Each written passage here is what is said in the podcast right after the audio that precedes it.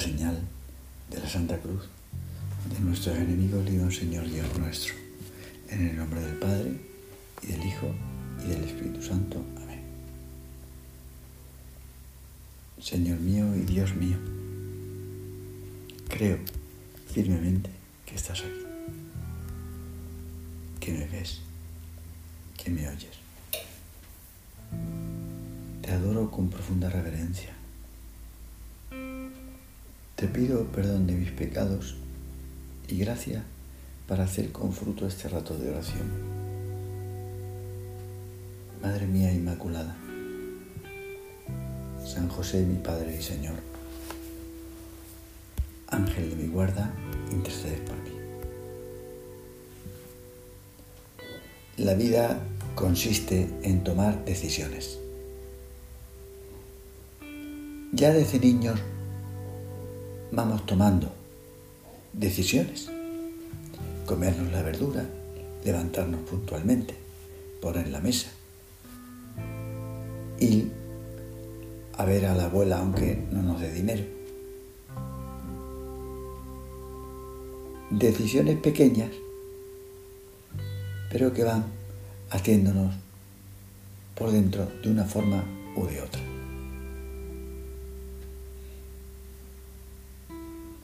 Desde luego, el que se equivocara en el matrimonio a la hora de elegir el compañero para toda la vida, falla en un asunto trascendente. El que yerra en el casar ya no tiene en qué errar, dice el refrán. Porque si se ha equivocado en esto, lo demás ya no importa demasiado.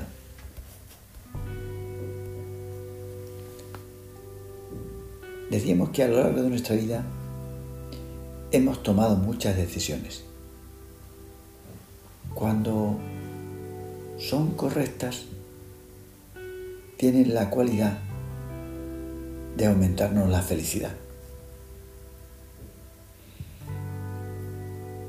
Acertar en la profesión o en el matrimonio es importante. Pero son las buenas decisiones en lo pequeño las que se convertirán en hábitos positivos para acertar también en las importantes.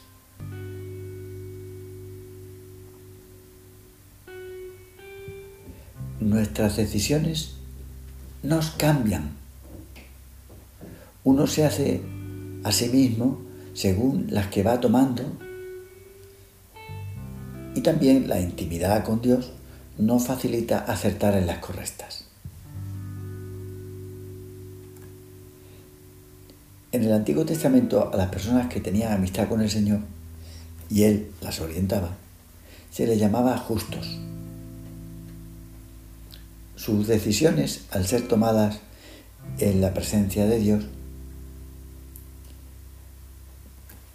eran acertadas y conseguían mejorarlos, llevar una buena vida. El Papa Francisco ha hablado sobre el don de consejo,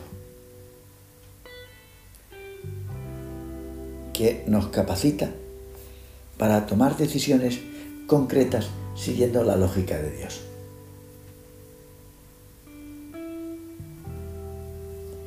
El Espíritu Santo nos ayuda a no caer en el egoísmo ni en nuestra cateta forma de ver las cosas. Dice el Papa, la condición esencial para conservar este don, el don del Espíritu Santo, el don de consejo, es la oración.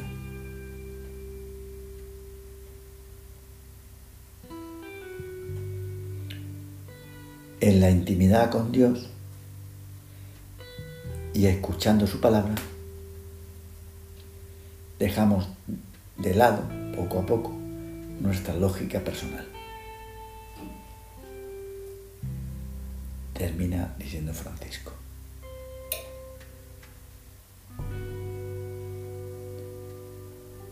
Siento así que en nosotros madura una sintonía con el Señor que nos lleva a preguntarnos cuál es su voluntad.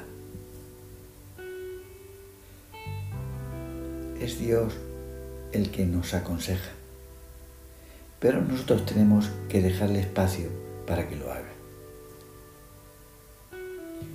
El Papa cita el Salmo 16 que dice, Yahvé me aconseja, aún de, noche me instruye interiormente.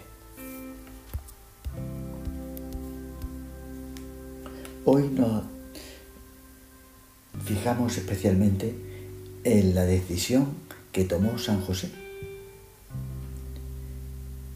En su vida tomó decisiones importantes.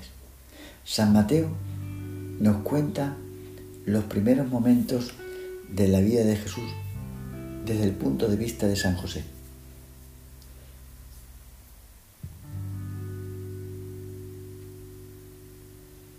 Dicen que las cosas que de verdad nos preocupan son las que están en el ámbito de nuestra influencia.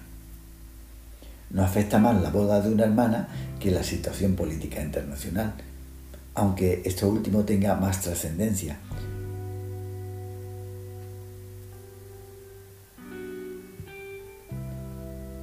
A muy pocos le quita el sueño si están alejados del conflicto.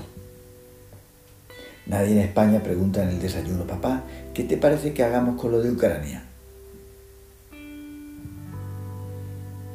En el caso de José, estos acontecimientos le afectaron muchísimo, pues se trataba de su propia boda. Además, había un asunto de más trascendencia que tenía que ver con Dios, con su país, con su familia y sobre todo con él mismo.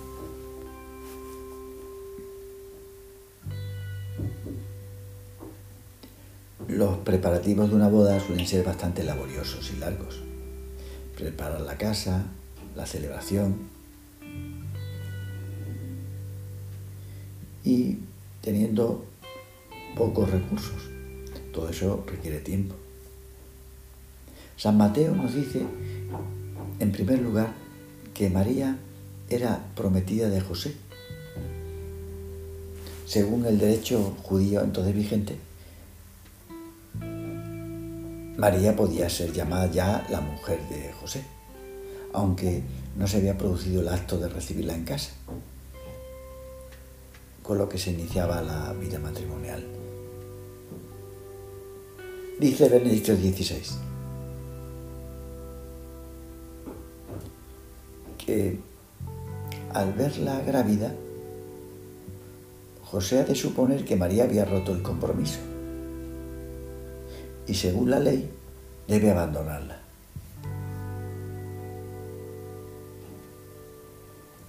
Pero podía elegir tomar una decisión entre hacerlo públicamente o de forma privada. Pues podría llevar a María ante un tribunal o entregarle una carta privada de repudio.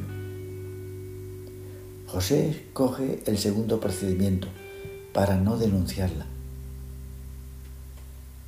En esta decisión, San Mateo ve un signo de que José era un hombre justo. Un hombre justo. A José se le llama así. Y no es solo por la decisión que tomó en un momento. Pues como ocurre también con otras grandes figuras de la antigua alianza, a las que se le da ese título de justo, se le llama así por el conjunto de, su vida.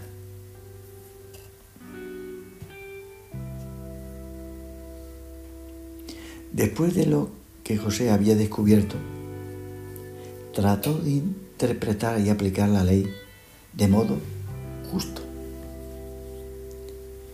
Él lo hizo con amor. Por eso no quiso exponer públicamente a María la vergüenza pública.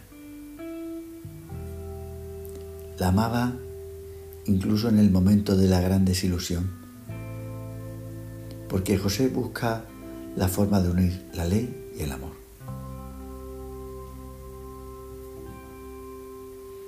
Está claro que ante un asunto imprevisto y que nos parece humillante, la solución es consultar a Dios para que nuestras decisiones no puedan volvernos malos. Para entender necesitamos la fe. Los santos se fiaban del Señor, pues los mayores regalos no los envía Dios envueltos en papel cruz. Sí, era un regalo, aunque había contrariedad. Era un regalo porque ya sabemos cómo termina la historia. Te doy gracias, Dios mío, por los buenos propósitos, afectos e inspiraciones que me has comunicado en esta meditación. Te pido ayuda para ponerlos por obra. Madre mía Inmaculada, San José, mi Padre y Señor, Ángel de mi guarda, intercede por.